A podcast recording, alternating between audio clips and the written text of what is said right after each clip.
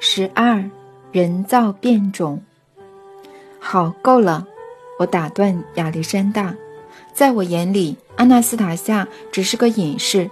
就算他有不寻常的能力，我还是认为他只是个人。最好这样想，再钻牛角尖下去会发疯的。不说了，快点开船出发吧。我们花了四小时抵达偏远的村落。当我踏上熟悉的岸边时，亚历山大下了船，又想打消我的念头，说：“阿纳斯塔夏离开了，弗拉迪米尔，你好好考虑一下，要不要取消行程，不去找他了呢？你找不到他的。我要去。”正当我背起背包，我看到亚历山大。从刀鞘拔出大猎刀，我扔下背包，开始找地上有没有适合防卫的东西。亚历山大却是把右手袖子卷到手肘，突然用刀割自己的手臂。他用白色亚麻领巾盖住流血的伤口，接着要我从船里拿出医药箱，替他包扎手上的伤口。我没有多想，便照做了。照做了。他后来将贴满鲜血的领巾递给我，说：“绑在头上。为什么呢？至少猎人不会碰你，他们不会对受伤的人开枪。你以为猎人是笨蛋吗？只要他们走近，就会发现这是假的。他们不会靠近的，何必冒险呢？他们各自都有地盘和路线。”旅人如果利益良善，在进入森林前会先找猎人，自我介绍并说明目的，再与猎人商量路线。如果猎人觉得对方是好人，便会提供帮助、意见或亲自带路。他们完全不认识你，所以可能会连问都不问就直接攻击。不过，他们不会向受伤的人开枪。我接过沾满鲜血的领巾，绑在头上。也许我应该要感谢你，但不知为何，我就是不想。不需要，我不是为了这个，只是想做点什么。你要返程时，在岸边生个火，我会时不时经过这附近，看到烟就会来摘你。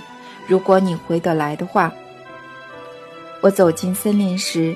发现离我一百公尺远的地方有两只狗，我心想，应该是从村里来的。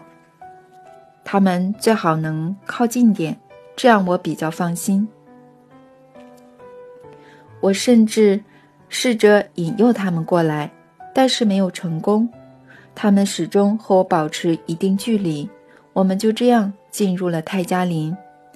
亚历山大吓唬不了我的，泰加林。对我而言并不危险，或许是因为我觉得阿纳斯塔夏就在这些花草树木之间。他人虽然怪了点，但心地还是很善良。但最重要的是，在这座充满障碍物、声音和空气都对都市人十分陌生的泰加林里，住着我的亲生儿子。这样想的话，来泰加林就像回家了。从岸边走到林间空地，这二十五公里的路程比普通路要难上许多，因为得爬过倒落的树木，绕过灌木丛。以前跟阿纳斯塔夏一起走时，因为聊天的关系，我没有注意过这些障碍。现在重要的是，我不能因为这些障碍而失去方向感，所以越来越常检查指南针。心想，阿纳斯塔夏究竟是怎么不用指南针找到空地的呢？毕竟根本没有条像样的路呀。我每小时都得休息一下，最后在中午抵达一条宽两公尺的小溪。以前我和阿纳斯塔夏也曾穿过这条小溪。我决定到对岸的空地休息一阵子。我走到倒在。溪中的朽木上，但是树干没有接到对岸，所以我得先把背包扔过去。再跳到对面。这时却发生了意外，我踩到一个凸起的东西，不知是扭伤还是拉伤，脚痛得不得了，甚至连头都觉得痛。我倒在地上一阵子，试着起身时，却发现却发现没办法走路。我躺在地上思考接下来该怎么办。我开始回想脚扭伤或拉伤时该怎么处理，但怎样也想不起来。大概真的太痛了。我后来决定继续躺着吃点东西，或许就不会这么痛了。如果不得已，我可以在这儿生火过夜，隔天应该就好了。毕竟伤口会慢慢愈合。就在此时，我又看到狗了，这次变成四只，另一边多了两只。它们呆着不走，躺在我四周十公尺处。它们品种不同，有一只是万能犬，另一只是狮全狮犬，其他则是混种狗。其中一只是小型犬，它们的毛东一块西一块的，身形非常消瘦。万能犬的双眼也还留着脓。我想，我想起船长助手和我讲过这种狗。一想到现在的处境，似乎不感觉痛了。总公司客轮的船长助手和我说过，想要弃养的饲主会把宠物载到外地丢掉。如果丢在城里，猫和狗会聚集在垃圾堆旁，至少有些东西可以吃。如果扔到城外偏僻的地方，它们会集体掠食。人类也是其对象之一，特别是落单的人类。这些狗比狼还可怕，它们会埋伏在受伤或筋疲力尽的猎物旁边，然后一起扑上去。成群的流浪狗之所以比狼可怕，是因为它们比狼更了解人类的习性，而且它们憎恨人类，对人类怀着愤怒。它们虽不像狼那样会。猎捕野兽，却对人类相当在行。要是其中一只受过攻击人类的训练，情况就更糟了。我之前曾把狗带到私人的训犬学校，那里会教狗如何服从命令、指令，还会上攻，还会上攻击人类的训练课程。训犬师助理会穿上长袖棉袄大衣，命令狗狠狠攻击，紧咬不放。如果狗表现不错，就会给予奖励。训练后的狗会变得很聪明。我在想，天底下除了人类之外，到底还有哪一种生物会教其他物种攻击自己呢？将我包围的狗越来越靠近，我心想。要让他们知道我还活着，还可以活动，防卫自己。我拿起一根短树枝，朝离我最近且脱毛的大狗丢去，它躲了开，躲了开来，重新准备攻击。附近没有树枝了，所以我伸进背包要拿两个食物罐头。我才刚拿到手，最小的那只狗就从后面突袭，咬掉我的一只裤管。又跳又跳了回去，其他的狗则按兵不动，似乎是观察我会有什么反应。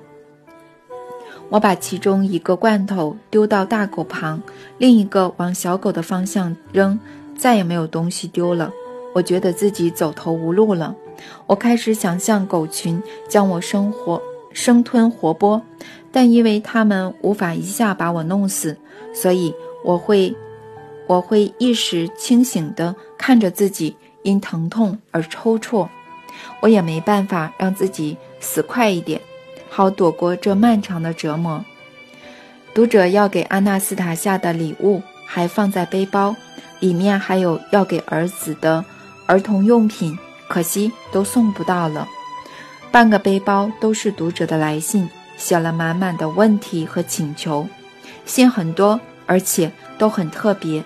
他们发自内心分享生活，还写了许多诗歌。诗写的可能不是很专业，没有完全押韵，但都是好诗。现在却要消失在这儿，化为尘土了。这时，我突然灵光一闪，决定写下一张纸条，和信一起放进塑料袋儿。对啊，纸条。要是有人找到背包，就可以拿走里面的东西和钱，再把读者的信转寄给我的女儿波琳娜。我要在纸条上写，请女儿拿到足够的版税后就出版这些信，不能枉费他们的一片真心。很多人或许是第一次写诗，发自内心的创作，不能让他们人生中唯一的诗就这么丢了。要写纸条实在困难，双手一直在发抖，大概是因为恐惧吧。在这种一切显然走向尽头的处境中，为什么人的求生意志还这么顽强呢？我还是写完了纸条和信一起放进塑料袋，绑紧，以免水汽跑进去。这时，我发现越来越靠近的狗群开始出现一些奇怪的举动，它们一只接一只的远离。其中几只还起身，看向另一边，然后再次趴下埋伏。我用单脚撑起身子，想知道他们在注意什么。我竟然看到，看到阿纳斯塔夏沿着小溪冲了过来，她的金色秀发在风中飘逸，优雅的跑姿让我出了神，忘了自己身陷危险之中。但我突然想到。有狗，他们意识到猎物可能会被抢走，于是准备攻击冲过来的阿纳斯塔夏。这些野性大发的恶狗会为自己的猎物疯狂奋斗到底的。阿纳斯塔夏一个人斗不过他们，他们会将它撕成碎片。我开始用余力大喊：“停下来，阿纳斯塔夏！有狗，这里的狗很凶，不要过来。”阿纳斯塔夏，停下来！阿纳斯塔夏听见我的大喊，但丝毫没有慢下来的意思，只是把手举到空中挥舞。我心想，他在干什么呢？在这种情况之下，那个平常会帮他的异常现象也帮不了他的。我迅速从背包拿出几罐小玻璃瓶儿童果汁。开始往狗的方向扔过去，企图让它让他们的注意力回到我身上。有个瓶子扔到了，但他们完全不理我。他们大概知道谁才是真正的威胁。阿纳斯塔夏一跑到他们的中间，他们便从四方同时扑向他。就在此时，哇！一定要亲眼目睹这个景象。阿纳斯塔夏将听将所有。冲刺的力量化为旋转，突然从跑步的姿势变成如陀螺般急速旋转，仿佛舞台上的芭蕾舞者。但是更快，野狗在撞到旋转的阿纳斯塔夏后，立刻弹起往四处飞，没有对它造成伤害。但在它停下来后，他们马上又准备攻击。我爬向阿纳斯塔夏。他身穿薄薄的短洋装，真希望他穿的是棉袄，这样的狗就很难咬透了。阿纳斯塔夏单膝跪下，身旁都是因饥饿而几乎陷入疯狂的恶狗，但他的脸上毫无一丝畏惧。他看着我，简短地说：“Hello，弗拉迪米尔，别害怕，休息一下，放松就好。”别担心，这些饥饿的野狗伤不了我的。别担心。两只大狗再度从不同方向扑向单膝跪着的阿纳斯塔夏，他话都没说完，就以闪电般的速度将手伸向跳过来的狗，抓住它们的前脚，在空中一甩，接着稍微把身子转到一边，让它们撞到一起后落掉落。其他狗又趴下来，可能准备再次攻击，却迟迟没有行动。阿纳斯塔夏起身举手，接着用力拍腿两下。这时，在后方临近的树丛中，四匹成狼瞬间跳了出来，他们的跑姿、带有一种刚劲，似乎不把敌人的数量和实力放在眼里，准备好要大战一场。野狗全夹着尾巴逃跑了。狼群经过我的身旁时，我感受到它们的呼出热气。狼群后方跟着一只小狼，吃力地以小步伐摇摇晃晃地跟上队伍，仿佛一只小牧羊犬。当他走到阿纳斯塔夏的身旁时，突然用四只脚刹住，还翻了个筋斗。他跳起来舔了两下阿纳斯塔夏赤脚上刚刚被抓的伤痕。阿纳斯塔夏迅速从地上抱起小狼：“你想去哪儿？现在还不行，你太小了。”小狼在阿纳斯塔夏的双手中蠕动，像小狗般哀嚎。他后来自己从双手中跳开，或是阿纳斯塔夏放开他的。他移到地面，随即又舔了他的爪痕，随后跟上狼群。为什么呢？阿纳斯塔夏走近时，我问他：“为什么你不一开始就叫狼来呢？为什么呢？”阿纳斯塔夏露出微笑，很快地摸一摸，看一看我的脚和手，再用纯净平静的声音说：“请别担心，得让野狗知道人类比他们强大。他们本来就怕狼，但是他们会攻击人类。现在他们不敢了。你别担心，我感觉到你，知道你来了，所以就跑来见你。为什么你要冒险前来呢？”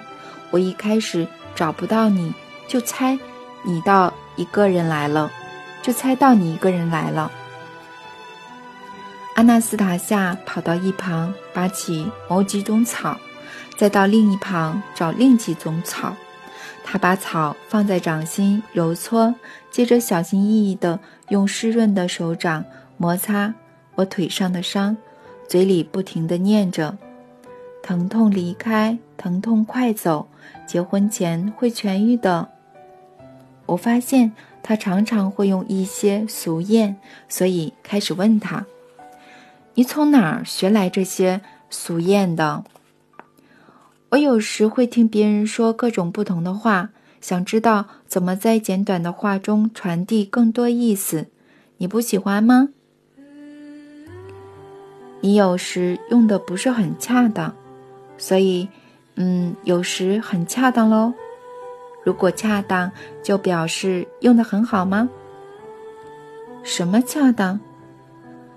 是你先说的，我只是重复你用词而已。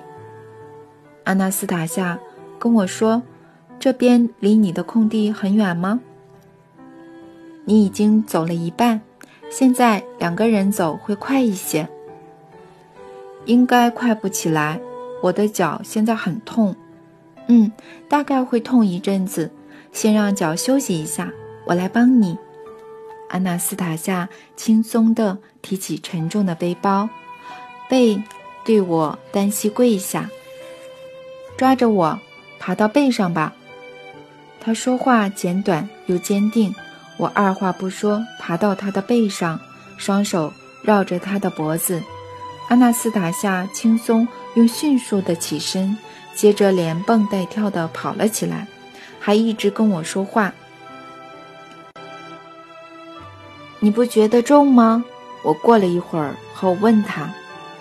自愿的负担永远不沉重，阿纳斯塔夏回答，并笑着说：“我做牛做马，我一男一女。”哈哈，停，放我下来，我要试着自己用走的。可是我不觉得重呀，为什么要自己用走的呢？你刚说什么？一男一女？大家都这样讲嘛。我用的不恰当，是不是呢？我冒犯到你了吗？算了，不重要。我只是想自己走走看，你再帮我拿一下背包就好了。如果真的要走。你的脚至少还要再休息一小时，你在这儿坐一下，我很快就回来。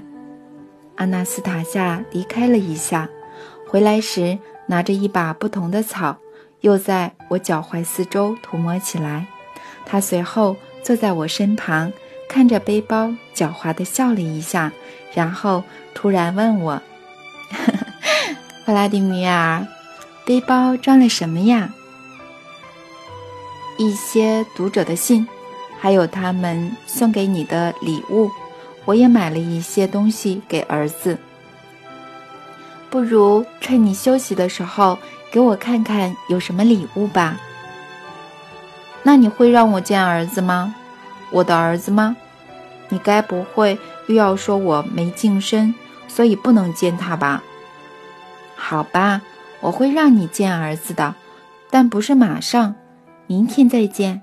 你得先知道怎么和他沟通，见到后很快就会懂的。那就明天吧。我打开背包，先拿出要给阿纳斯塔下的礼物。他小心地接过每一样东西，好奇地观察，还用手摸一摸。他摇着瓦尔代的铃铛，是奥尔加·西多罗夫娜送的。我还递给他颜色鲜艳的大方巾，瓦伦蒂娜。伊凡诺夫娜送的，她也是心地善良的女性。我突然发现，女人终究是女人，很多方面都一样。阿纳斯塔夏拿起方巾翻面，做了各式各样的花招。她把方巾绑在头上，仿佛阿阿伦努斯卡巧克力上的图片。她还展示了许多绑法。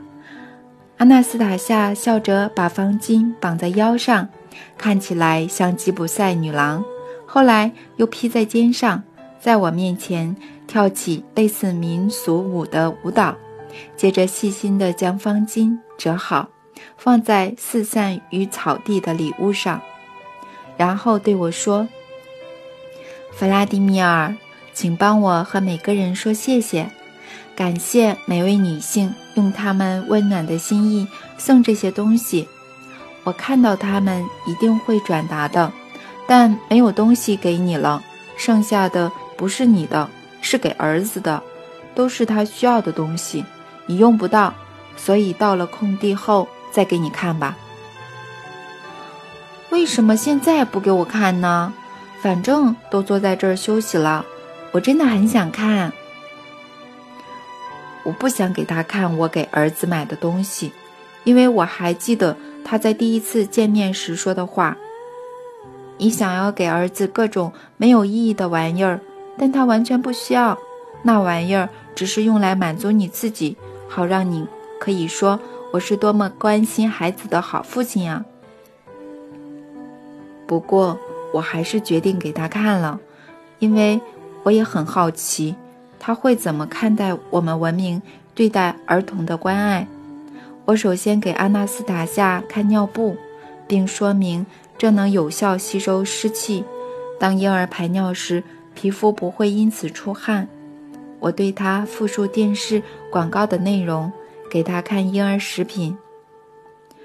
阿纳斯塔夏，你看，这是婴儿食品，这很棒，富含孩童所需要的一切物质。还能补充维他命，重点是准备起来一点都不麻烦，只要倒进温水就行了，你懂吗？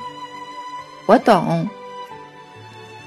所以说，我们技术治理世界的工厂烟囱不是白冒着烟，在这些烟囱底下也有制造婴儿食品和包装的工厂，包装上写的孩子。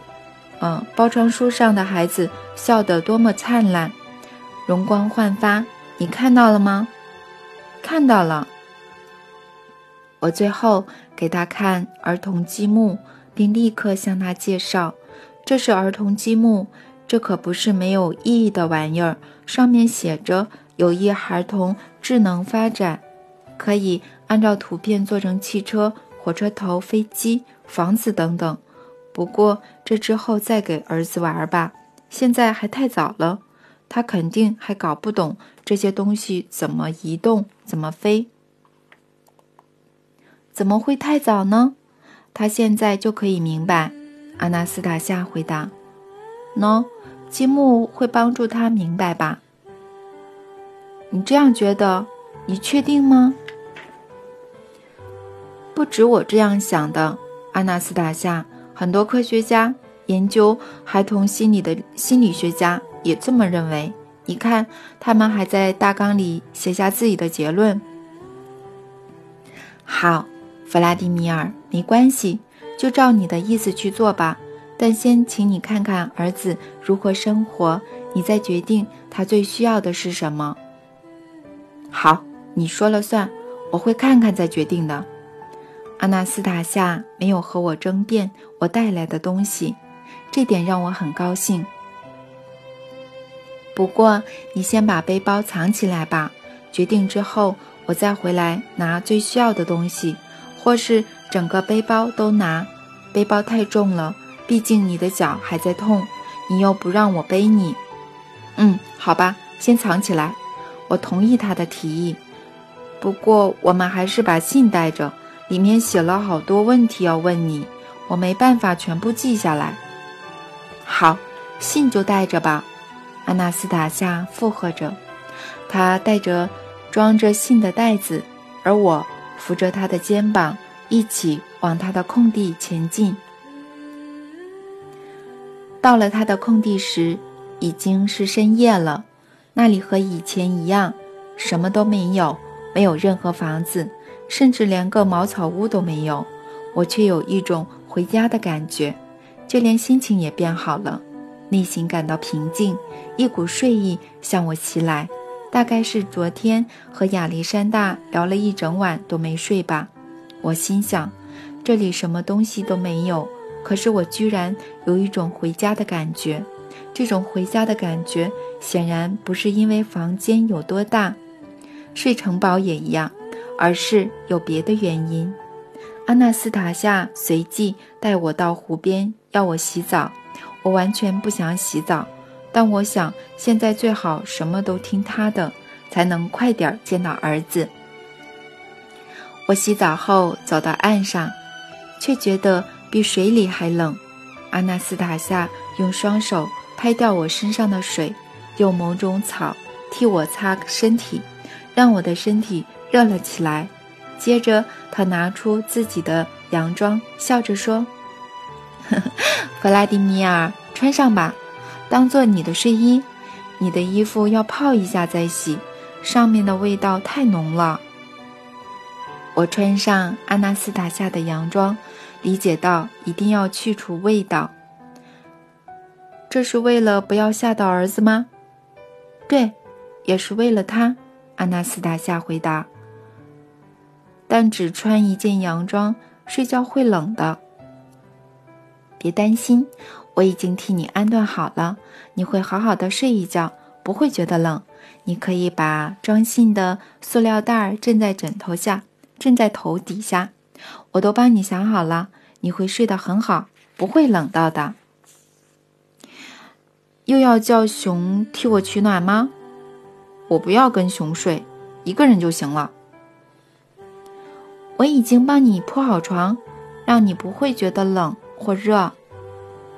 我们走到之前睡觉的洞穴，它在扒开悬挂在洞口的树枝后，我闻到一阵宜人的甘草味儿。我爬进洞穴后，陷在草堆之中。这时，一股美好安适的睡意笼罩在我身上。你可以盖我的短衫。不过，就算不盖也不会冷。如果你想的话，我也可以睡在你旁边，让你温暖一点。我在半梦半醒之间听见他说的话，回答：“不用了，你跟儿子睡吧，替他取暖。别担心，弗拉迪米尔，儿子现在可以自己做很多事情。他怎么可能自己一个人？他还小。”我话没有说完，就深深进入了甜蜜又祥和的梦乡。十三，如获新生的早晨。早晨醒来时，我的心情异常愉悦。我躺着一点都不想动，生怕这种感觉走得太快。我到底经历了什么样的夜晚呢？为什么经过昨夜后，我会觉得自己的身体和意识仿佛沐浴在爱之中呢？天亮了之后，我终于明白为什么昨晚上不会冷也不会热了。我现在干草和干燥的花堆里，感受四周散发的愉悦香味和温暖。读者常常问我，在严寒的西伯利亚里。阿纳斯塔夏是如何不受冻的呢？其实答案很简单，只要躺进干草堆，就完全不会觉得冷。的确，他还有别的方式取暖，让他能在摄氏五度的天气半裸而不受冻，甚至能在低温中游泳，出水时还不会发抖。当我躺在干草上，沉浸在幸福的滋味时，我心想。早晨是一天的开始，我感到如获新生。如果每天早上都能如此，就会像活了千个世纪一样，而且每个世纪都能和这个早晨一样美好。可是要怎么让每个早晨都像现在这样呢？我躺着没有起身，直到我听见阿纳斯塔夏愉悦的声音。早起的人可以得到神的祝福。当我爬出舒服的卧房时，他已经站在入口上头。他把金色秀发编成一股辫子，尾端是小草绑成的蝴蝶结，新发型很适合他。我们去湖边吧，让你洗洗身子，穿上衣服。阿纳斯塔夏把辫子往前拨。仿佛在卖弄风情，我心想，女人就是女人。然后大声对他说：“阿纳斯塔夏，你的辫子好美，很美吗？非常非常美吗？”他开心地转圈。我们跑到湖边，岸上的树枝挂着我的衬衫、长裤、内衣，都是我昨天脱下的衣物。我摸了一下，发现都干了。为什么干得这么快呢？是我弄干的，阿纳斯塔夏回答。我穿了你的衣服跑了一下，所以很快就干了。你现在先洗个澡，再穿上。你也要洗吗？我已经将迎接早晨所需的事情都做好了。在我进到水里之前，阿纳斯塔夏将草。做成的泥浆抹在我身上。当我潜入水中，周遭的湖水发出阵阵滋响，我的身体感到刺痛，但在出水时又觉得神清气爽，似乎身体的所有毛孔都自己用力呼吸，每个毛孔都吸入了空气，我的呼吸变得轻松自在。阿纳斯塔夏像前晚那样。开心且顽皮地剥掉我身上的水珠。当他在替我拍背时，我突然感到有股热热的东西喷在我背上。一次，两次，我猛然转头，发现他在用双手挤胸部。这回温热的乳汁直接喷向我的脸，然后。他用另一个乳房朝我的胸膛喷，他一边哈哈大笑，一边赶紧擦掉。你为什么要这样做呢？当我回过神来，我问他：“ 因为，因为。”阿纳斯塔夏大笑起来，同时递给我长裤和衬衫。我一穿上，就发现味道也不同了。我的语气转为严肃。你要我做的我都做了，现在能让我看看儿子了吧？好，走吧。但拜托你，弗拉迪米尔，不要立刻靠近他，先观察一阵子，试着了解他。好，我会先观察，我会了解的。我们走到已经熟识的空地，阿纳斯塔夏在空地边缘的树丛旁说。我们在这静静坐着和观察，他马上就要起床了，你会看到他的。空地边缘的一棵树下，侧躺着一只母熊，但我没有看到任何小孩。我感到越来越兴奋，心跳变得十分异常。他在哪儿呢？越来越兴奋的我问阿纳斯塔夏：“注意看。”阿纳斯塔夏回答：“你看，它的小小的头和脚从熊掌下方伸了出来。它睡在母熊的腹股沟里，躺在那边很舒服，很温暖。母熊把手掌放在它身上，没有用力压，只是稍微盖着它。我看到了一个小小的身体窝在。”这头巨大的野兽毛茸茸的腹股沟里，就在它微微抬起的前掌下方，母熊侧躺着不动，只有头左右摆动，看着四周。它的小脚在浓密的熊毛中动了一下，母熊立即稍微抬起前掌。孩子醒了，他在移动手臂时，母熊抬起前掌，在他手臂。一放下，又将前掌盖在他的身上。母熊只动了前掌和头部，身体完全没有动。它怎么躺着都不动，一直同一个姿势，会不舒服吗？它可以这样躺着很久都不动，这样对他没有什么困难的。当初宝宝爬进他的小床时，他是。又惊又喜，现在他感觉到自己的重要性，因为他有责任在，甚至该是繁衍后代的时候，他也不让公熊靠近自己。这样其实不是很好，但等儿子大一点之后，他就会让公熊接近了。我耳里听着阿纳斯塔夏，眼神却离不开大熊掌下的小脚，小脚又开始移动。熊掌也跟着抬了起来，孩子伸展着身体，抬起头后突然停下动作。为什么他不动了？不要回去睡觉吗？我问阿纳斯塔夏。仔细看，他在尿尿。母熊又来不及把它放到草地上，或是说它不想这么做，因为它太溺爱它了。一道小小的喷泉喷在熊毛上，母熊与孩子一样静止不动，连头部和手掌也静止，直到小喷泉停了为止。接着，母熊转向另一侧，孩子就这样滑到草地上。很好，你看，母熊觉得我们的小宝宝要大号了。阿纳斯塔夏开心地说着，小小的身体躺在地上用力，硕大的母熊在它的上方帮它，肚子咕噜叫个不停，像是要和它一起大号一样。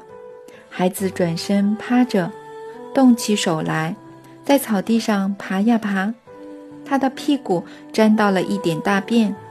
母熊走过去。用大舌头舔了这个小小人类的屁股，仿佛保护，嗯，仿佛保姆帮孩子清理呢那样。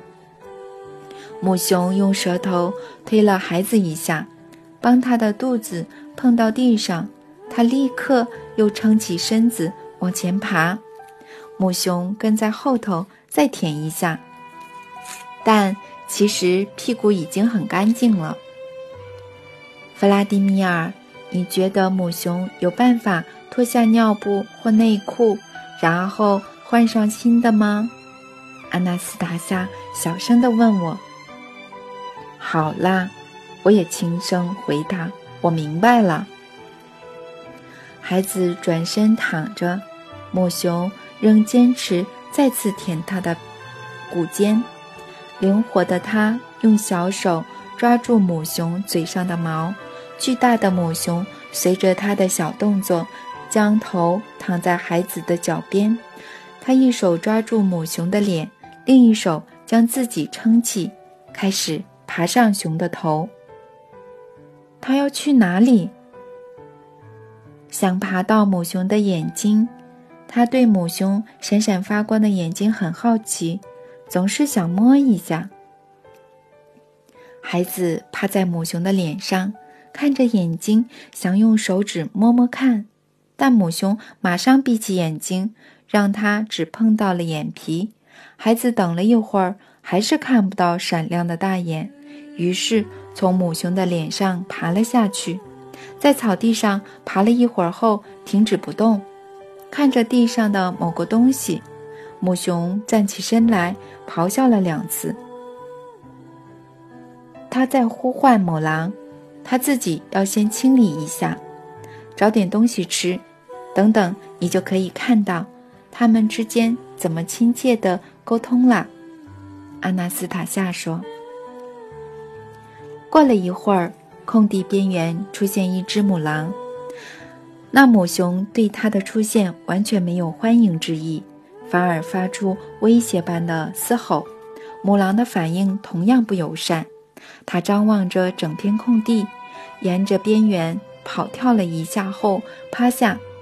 这时，它突然奋力一跳，又趴了下来，像是准备要攻击的样子。这哪门子的亲切呀？我问。为什么母熊呼唤它，就对它咆哮呢？母狼看起来也很具有威胁性呢。他们就是这样沟通的。母熊咆哮是要叫母狼不要动，它要检查对方一切都没问题，没有生病，靠近孩子不会危险，有能力保护孩子。母狼证明自己没问题，它用行动证明，而不是靠讲话。你刚也看到他们走路的样子，跳得多高呀！母熊在观察母狼后。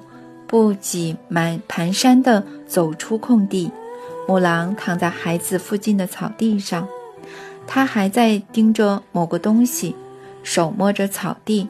它随后发现母狼爬了过去，它靠近后摸起母狼的脸，伸进嘴巴摸它的牙齿，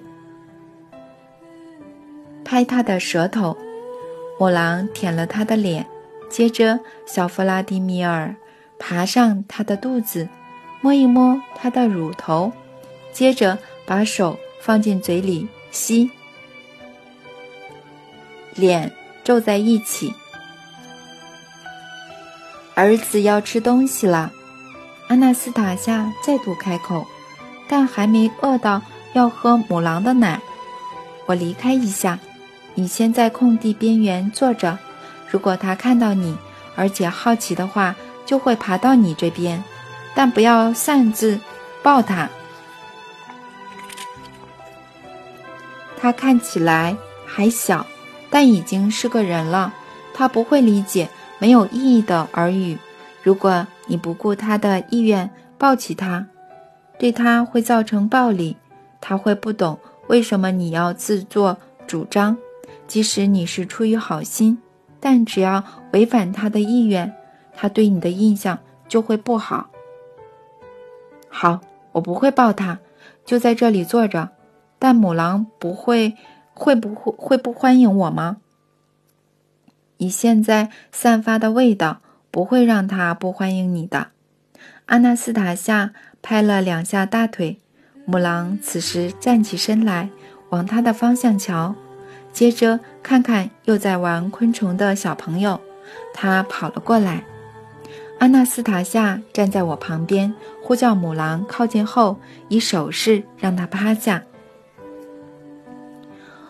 我可以摸它吗？说不定以后可以做个朋友。我问。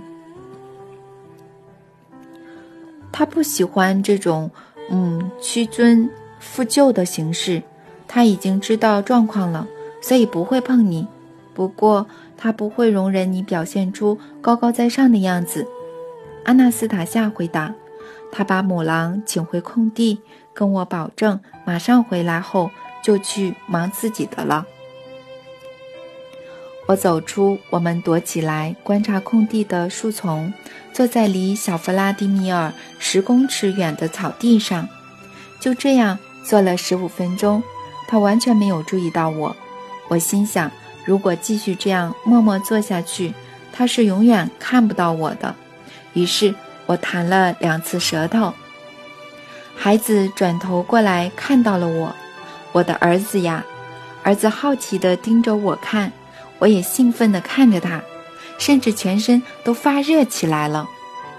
我好想跑过去抱起他的小小身子，将他往我的怀里靠，但一想到阿纳斯塔夏的要求，尤其还有母狼在场，我打消了念头。我的儿子慢慢爬向我，对我目不转睛，我的心脏跳得厉害，连我自己都听得到。为什么会跳成这样呢？这样可能会吓到他。他爬着爬着，草地上又有东西吸引他的目光。他伸手去抓昆虫，开始观察手上爬的东西。三公尺，我的儿子离我三公尺而已。都是因为那些昆虫。草地里是有什么样的世界呢？是什么生命让他那么好奇呢？这片森林究竟有什么秩序和规矩呢？父亲就在孩子面前啊，可是他却对昆虫比较感兴趣。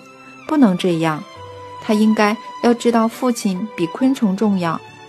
突然间，孩子又抬起头看向我这边，露出没有牙齿的微笑，然后比刚刚迅速灵活地爬过来，爬过来。我准备好要抱他。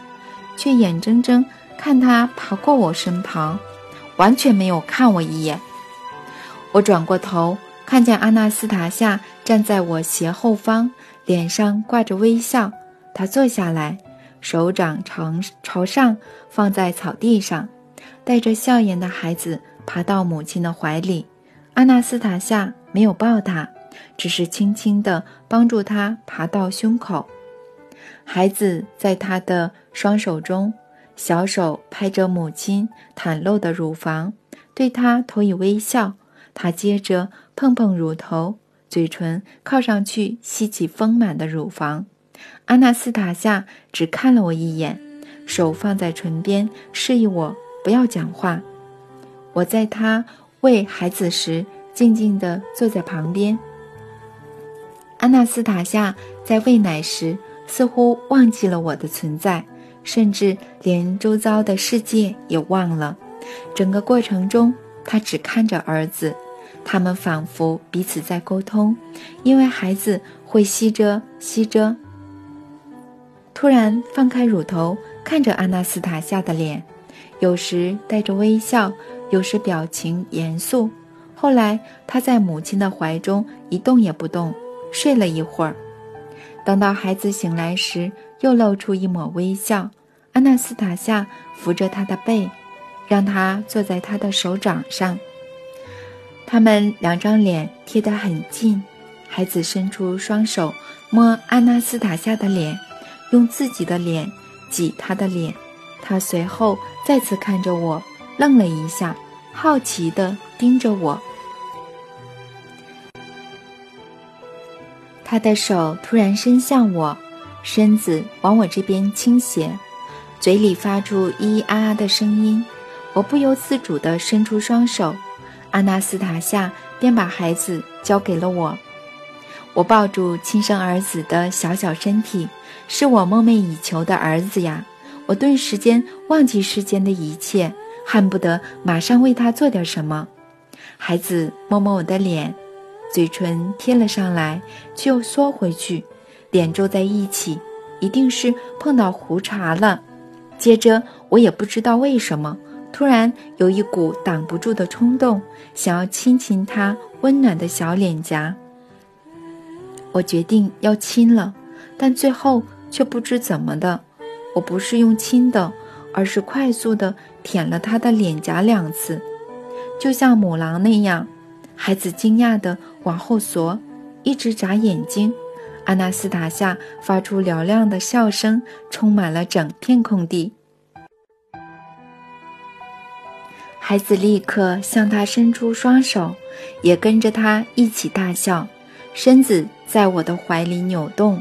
我知道他希望我放开我的儿子，要离我而去了。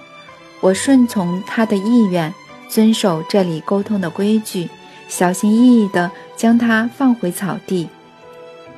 孩子立刻爬向阿纳斯塔夏，还是在大笑的他跳起来，绕到我的另一边，贴着我坐下。孩子马上转身，带着笑容爬向我们。他爬到阿纳斯塔夏的手上，又一次的伸手摸我的脸。这就是我和儿子的第一次沟通的情形。